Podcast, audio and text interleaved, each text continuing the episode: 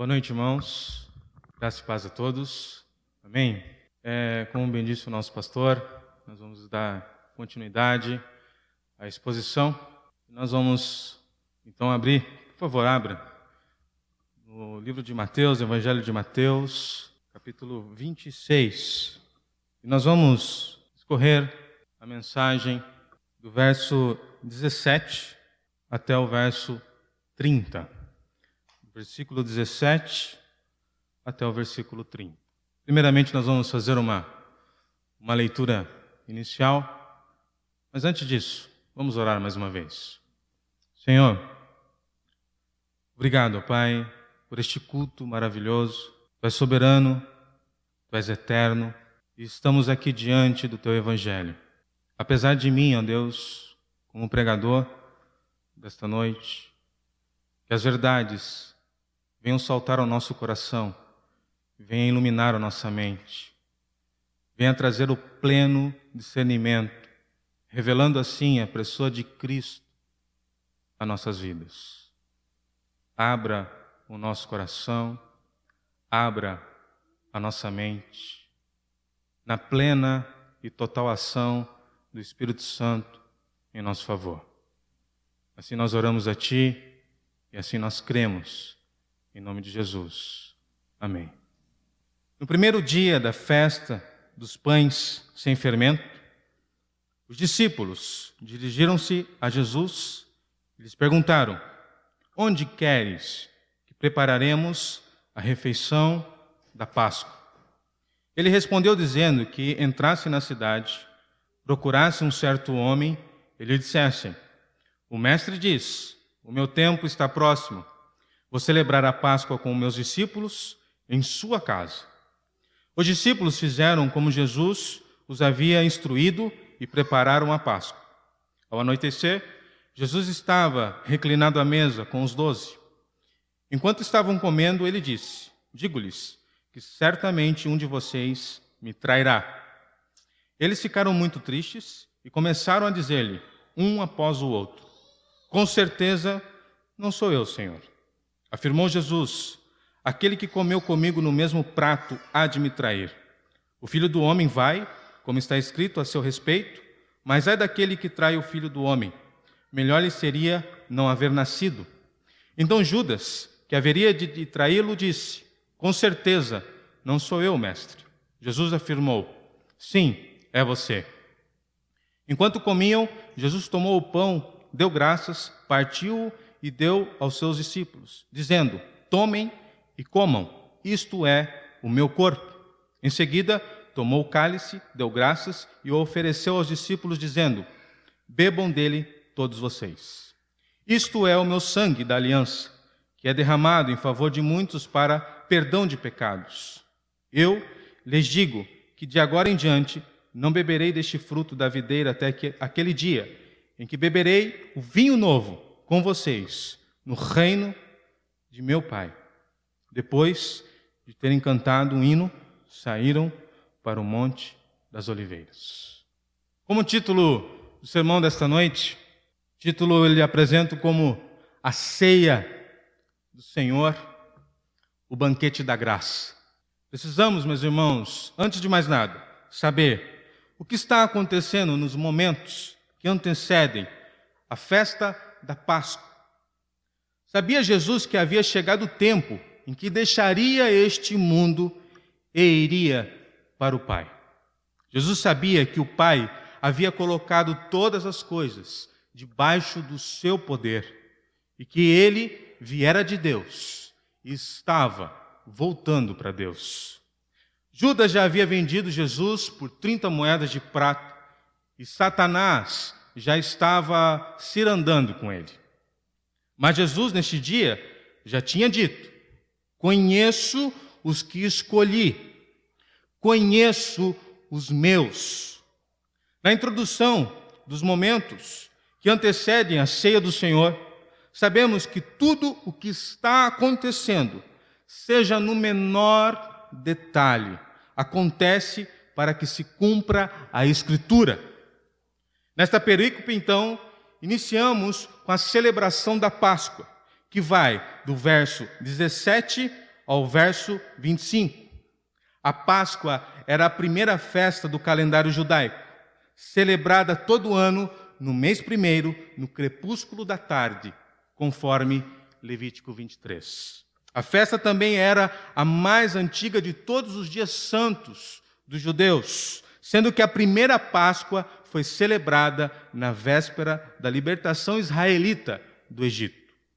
A Páscoa era imediatamente seguida pela festa dos pães asmos. As duas festas eram tão intimamente associadas neste período de oito dias que muitas vezes era chamada de Páscoa e às vezes era chamada também de festa dos pães asmos.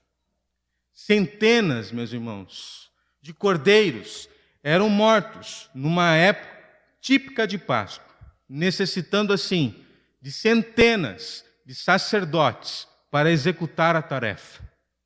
Mas todo esse sangue de todos esses animais mortos durante todos esses anos não podiam de fato expiar o pecado do homem, não podia ressarcir os danos causados pelo pecado, não podia apagar os delitos, não podia apagar a injustiça cometida pelo povo de Deus na sua desobediência. Os cordeiros aqui apenas simbolizam um sacrifício perfeito que o próprio Deus providenciaria para remover os pecados de uma, vez, de uma vez por todas. E todos esses sacerdotes apontam unicamente para o sumo sacerdote, que não precisaria oferecer sacrifícios repetidamente. João Batista, ainda no capítulo 1 do Evangelho de João, quando olhou para além desses sacrifícios de animais, apontou ele para o verdadeiro Cordeiro de Deus, que tira o pecado do mundo, Jesus Cristo. O pleno significado desta profecia estava aqui para ser revelado. Vamos ler novamente, por favor, o verso 17. No primeiro dia da festa dos pães sem, ser, sem fermento, os discípulos dirigiram-se a Jesus e lhe perguntaram: Onde queres que prepararemos a refeição da Páscoa. Cedo, naquela quinta-feira, os discípulos começaram a fazer os preparativos para a Páscoa. E vieram os discípulos a Jesus perguntando: Onde, Jesus? Onde queres que prepararemos tudo? Onde vamos celebrar a Páscoa? Onde vamos comer o cordeiro? Onde? Jesus tinha, evidentemente, feito em segredo os arranjos. Ele se antecipou desta ocasião especial, para evitar que ficasse conhecido com antecedência onde ele estaria nessa noite com os seus discípulos. Aliás, o motivo no qual um dos é que se Judas tivesse conhecimento prévio do local onde teria sido esta ocasião, facilmente ele iria revelar ao sinédrio onde eles poderiam encontrar Jesus. Mas era necessário ao plano de Deus que ele celebrasse a Páscoa com os seus discípulos antes de ser entregue aos assassinos.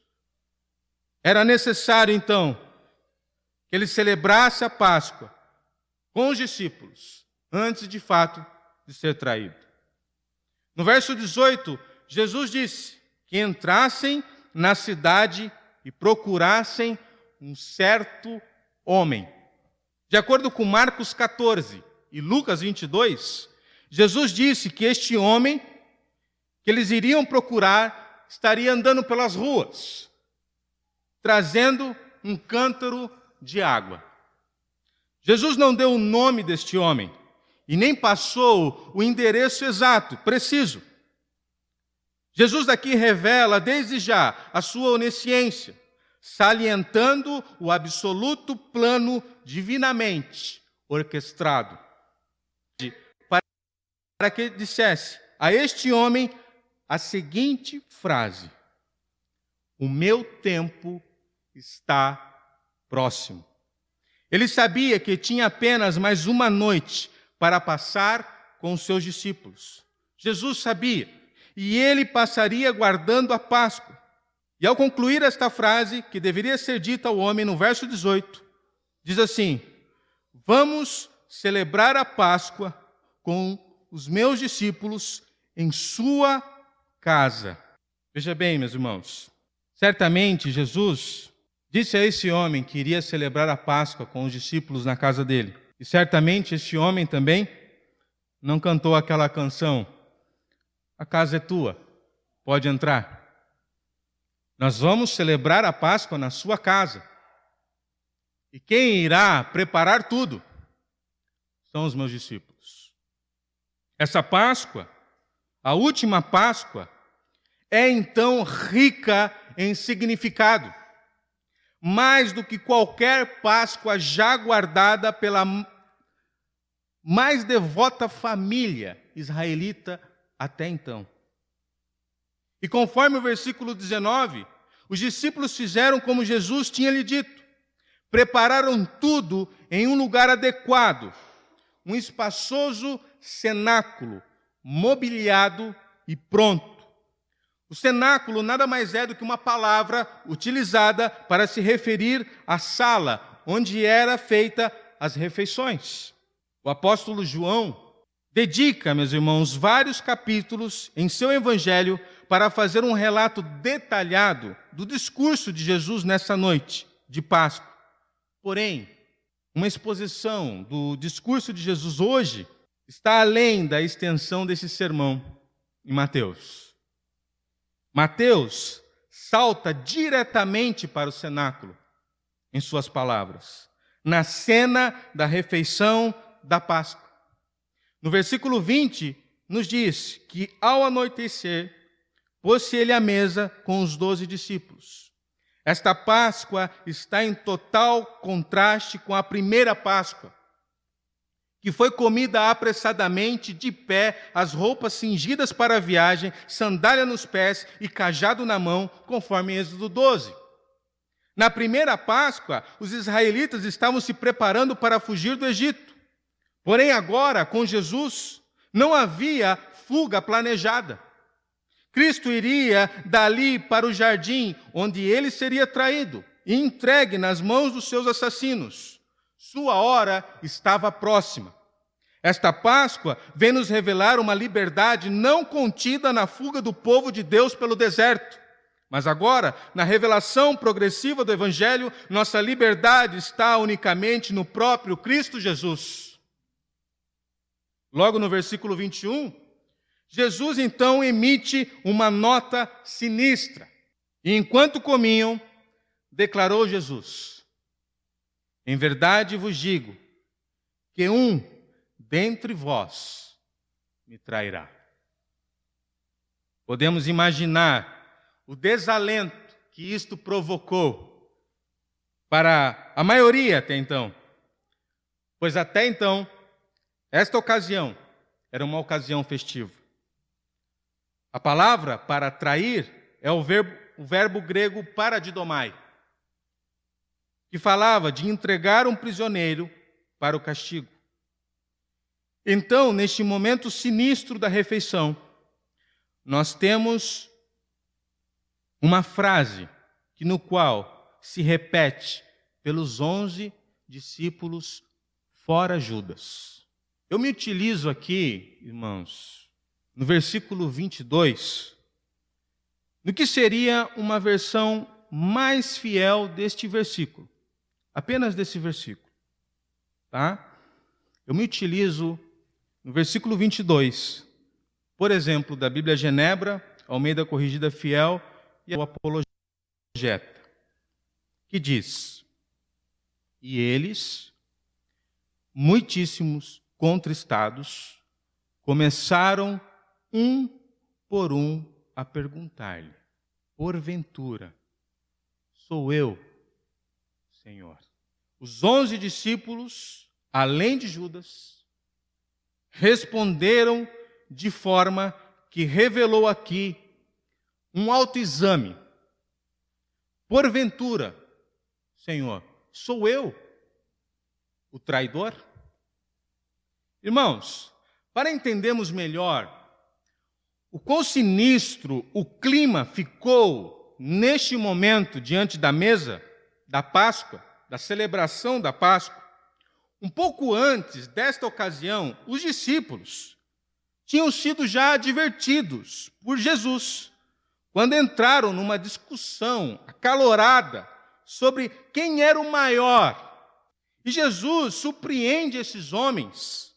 Ele surpreendeu esses homens pegando uma bacia com água, lavando os pés dos seus discípulos, enxugando com a toalha que estava em sua cintura.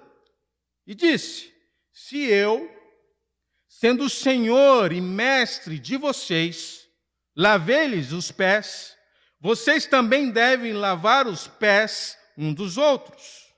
E verdadeiramente que nenhum escravo é maior do que o seu senhor, como também nenhum mensageiro é maior do que aquele que lhe enviou. Ou seja, tendo eles já sido reprovados tão recentemente por Cristo, pela falta de humildade, por não terem lavado os pés um dos outros, agora estavam ponderando a própria fragilidade pecadora, reconhecendo a própria suscetibilidade ao pecado, perguntando para Jesus: Sou eu? Por acaso o traidor sou eu? Eis aqui um prelúdio do que Paulo vai dizer nos momentos que antecedem a ceia do Senhor em 1 Coríntios 11, 28. Examinai cada um a si próprio. Era diante do drama da traição de Judas, nos momentos que antecediam a ceia do Senhor, que o examinai cada um a si próprio aconteceu. Todo homem regenerado conhece a própria suscetibilidade ao pecado e entende que sem Cristo, sem a obra do Espírito Santo, a única coisa que ele sabe fazer no seu estado natural é pecar. Se existe segurança que iremos nós permanecer firmes e que não iremos decepcionar, essa segurança, meus irmãos, está em Cristo. Meu irmão, você se garante? Eu não. Eu não me garanto. Pois a minha segurança está em Cristo. É Ele quem me sustenta. É Ele quem me guia. É Ele quem me santifica. É Ele quem me fortalece. É Ele quem me corrige. É Ele quem me coloca no prumo. É Ele quem deve estar comigo. Porque no meu estado natural, a única coisa que eu sei fazer é pecar. Pergunte para quem acredita em livre-arbítrio. Se você de fato acredita no livre-arbítrio, pergunte para ele: por que, que você ainda peca? Por que, que você não parou de pecar?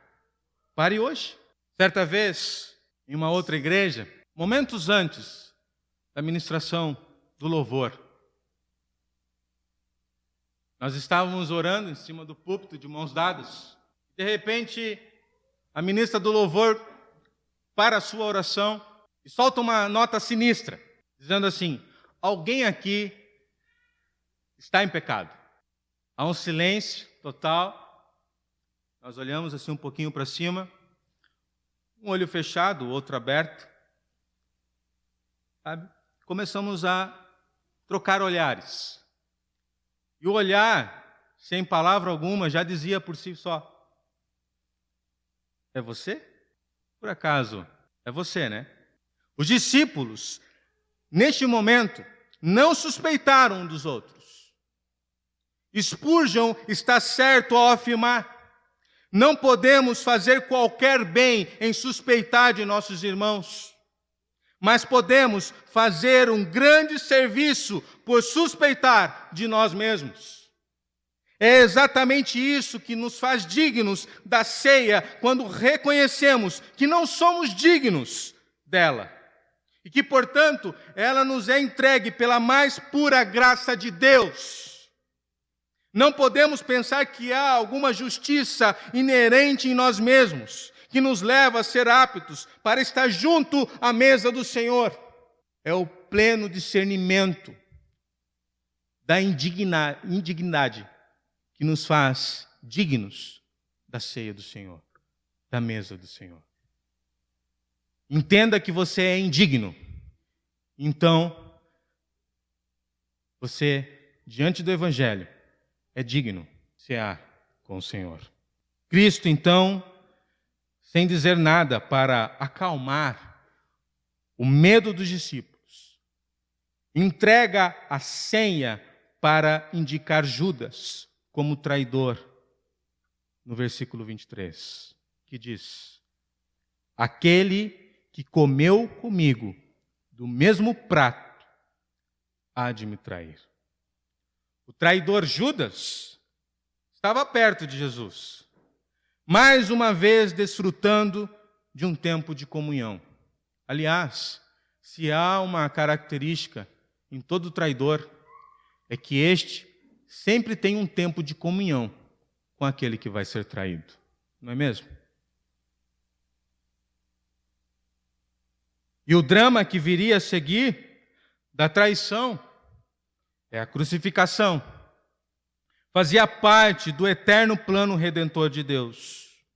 Jesus reconheceu esse fato quando disse no verso 24: O filho do homem vai, como está escrito, a seu respeito. Deus nos revela que usaria o ato desleal de Judas para provocar a redenção de multidões não contadas. Agora, preste atenção. A verdade aqui, meus irmãos, a verdade aqui, que o ato de traição em si não é por causa disso interpretado como uma coisa boa. Entenda isso. Não é porque Deus usa um ato mal para os seus próprios propósitos santos e perfeitos que esse mal pode ser chamado de bem. Ao contrário de que de alguns do que alguns sugerem, Judas era um diabo voluntário, conforme João 6:70. Não era ele um santo inconsciente. Seu destino era a condenação eterna. E Cristo enfatizou essa verdade ainda no verso 24. O filho do homem vai, como está escrito, a seu respeito, mas ai daquele por intermédio de quem o filho do homem está sendo traído. Melhor lhe fora não haver nascido.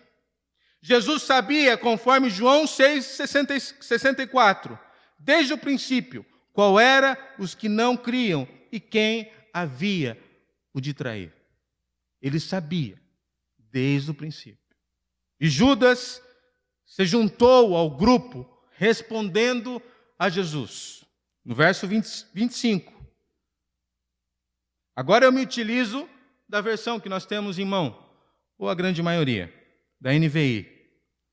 Com certeza, não sou eu, mestre. A expressão grega deste versículo transmite que a resposta de Judas foi de escárnio e zombaria. Mas Jesus não deixou passar em branco e disse: Sim, é você, é você o traidor. No Evangelho de João, temos o registro que depois que Judas tomou o pedaço de pão de Jesus, Satanás entrou nele e se tornou Judas um total instrumento do maligno, chancelando assim sua condenação, sua condenação eterna. Eis aqui um prelúdio do que Paulo vai dizer em 1 Coríntios 11, 29. Pois quem come e bebe sem discernir o corpo do Senhor, come e bebe para a sua condenação. Agora, a Páscoa, meus irmãos, chega ao seu fim nesta película. E ela foi feita justamente para culminar na ceia do Senhor. E enquanto comiam, Jesus tomou o pão, diz o verso 26.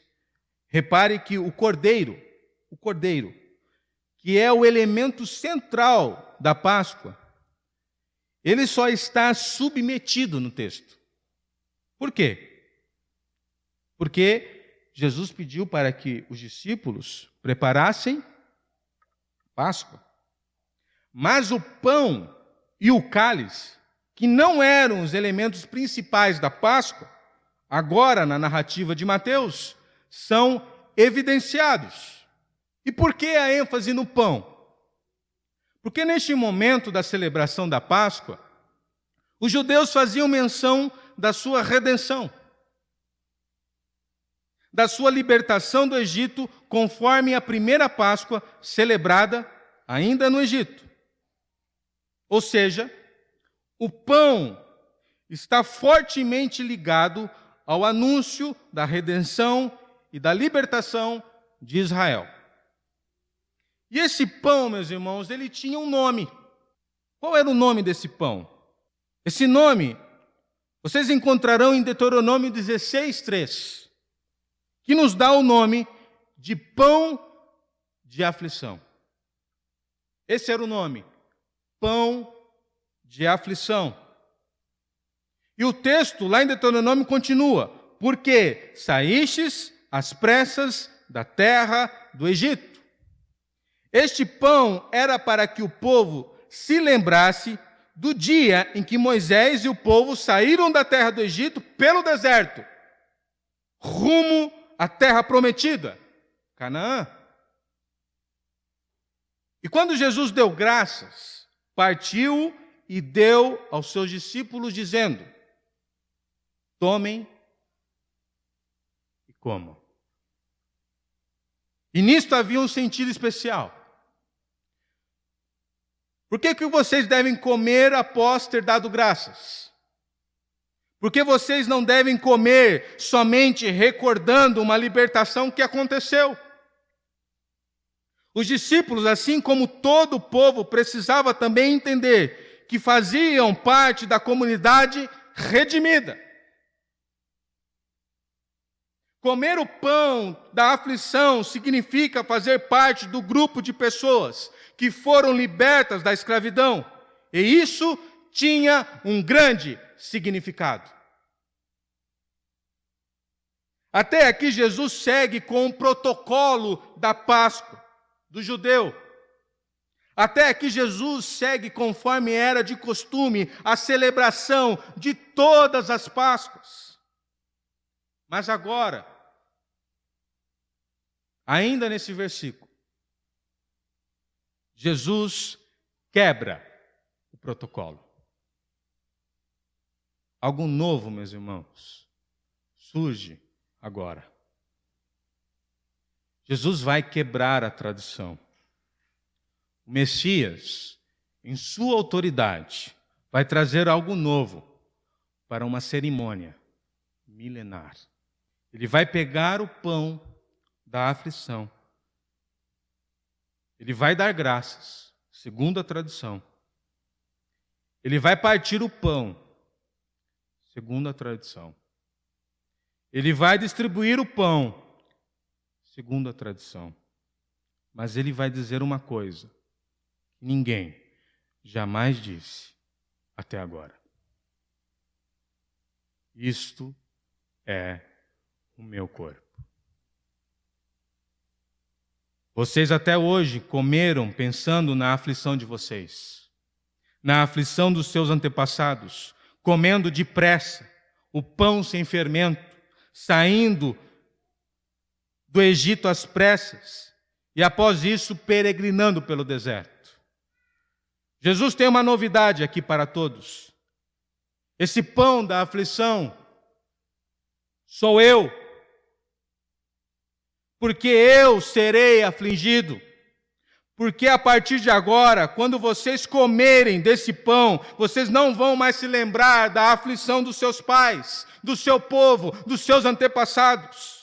Daqui para frente, quando vocês olharem para esse pão, vocês vão se lembrar da minha aflição. Eu sou o pão da aflição, de Jesus aqui. Vocês foram afligidos no passado para serem libertos da escravidão, agora eu sofrerei. Jesus estava anunciando que o Rei dos Reis, o Cordeiro sem defeito, sem mácula, o Cordeiro de Deus que tira o pecado do mundo, será imolado como um sacrifício único, perfeito, eficaz e irrepetível. Verso 27. Jesus oferece o cálice, conhecido, meus irmãos, pela tradição, como o cálice da benção. E tendo dado graças, assim como manda a tradição, disse ele: bebam dele todos vocês. Outro detalhe importante: cada convidado, a celebração da Páscoa, antes de se reclinar à mesa, cada um levava o seu cálice. Ou seja, cada um tinha o seu copinho, como era de costume, como era a tradição. Mas Jesus, ele quebra a tradição mais uma vez e estende aos discípulos o seu próprio cálice, dizendo, verso 28, isto é o meu sangue da aliança. A nova aliança é inaugurada aqui. Um novo pacto passa a entrar em vigor. O derramamento de sangue indica para nós a morte de Jesus na cruz. Sua morte iminente substituirá todo e qualquer sacrifício da lei antiga.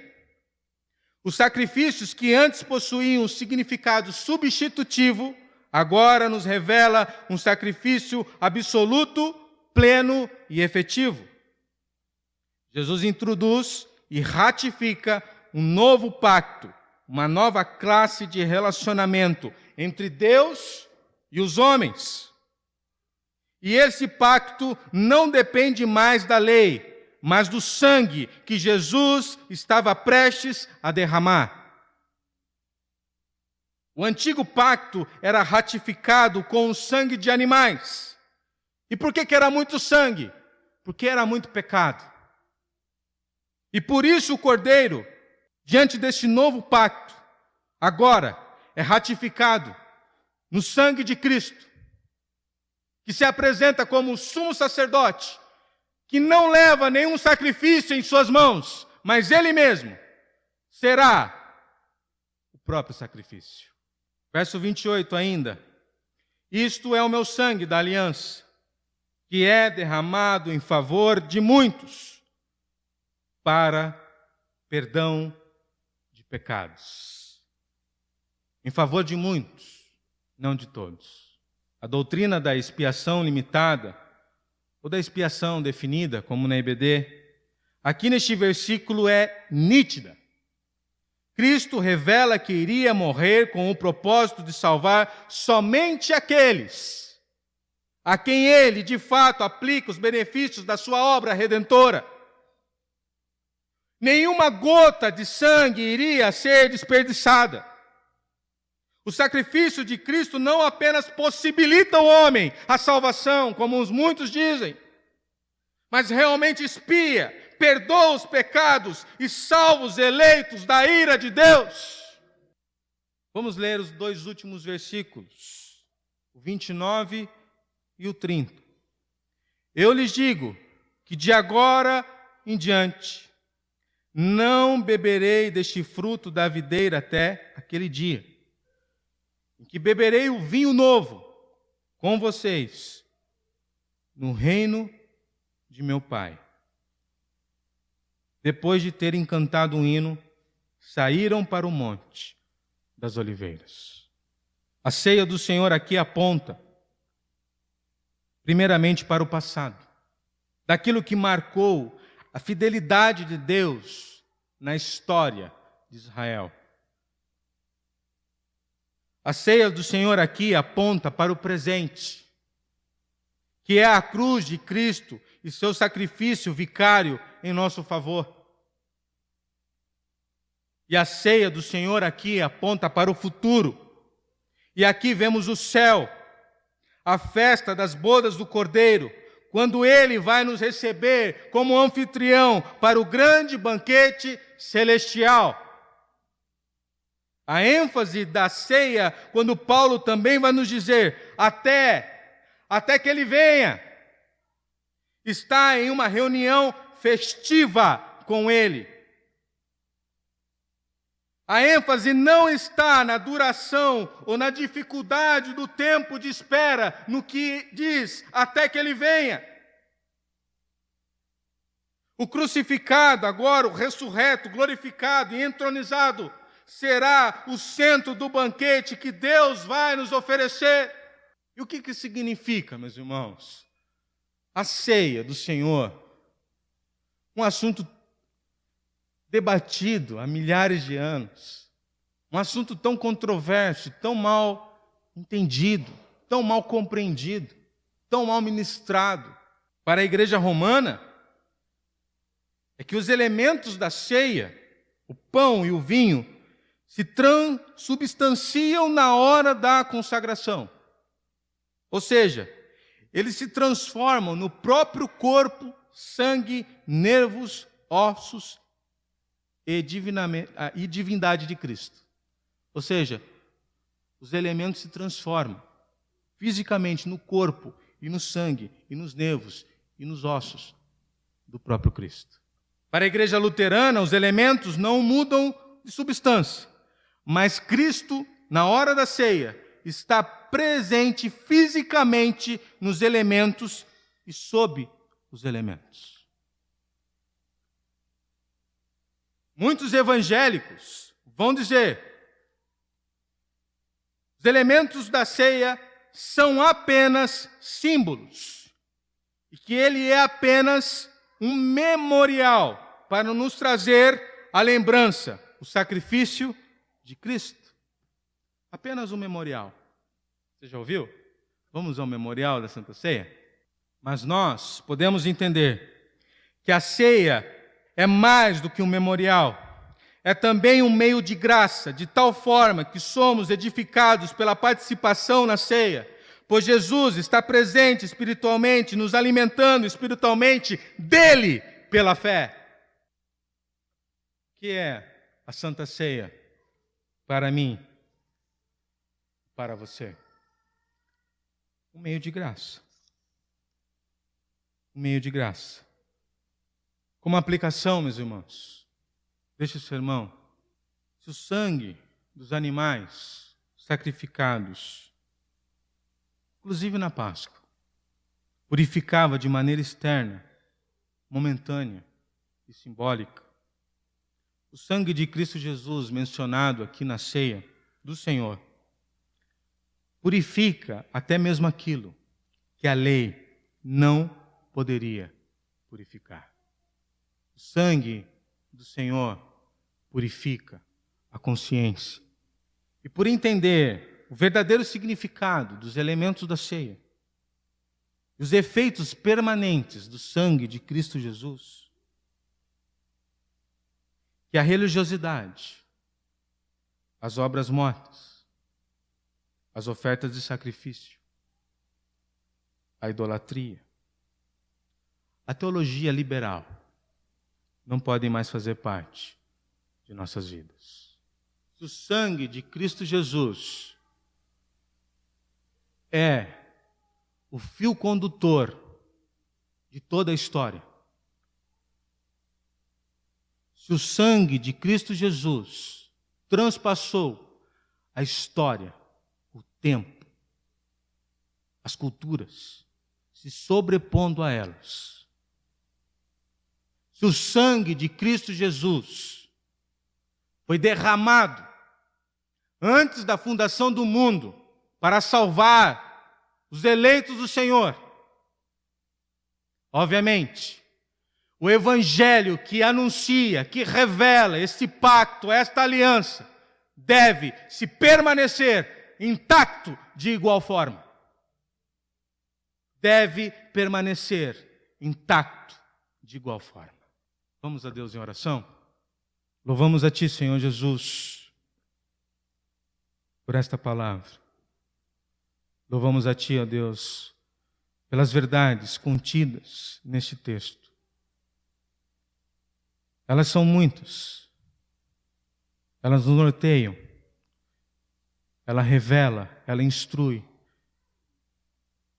muda o nosso caráter, muda nossas vidas, muda a nossa direção todos os dias, nos colocando no caminho certo, no caminho estreito, no caminho que leva à tua presença, como uma promessa que viveremos contigo pela eternidade.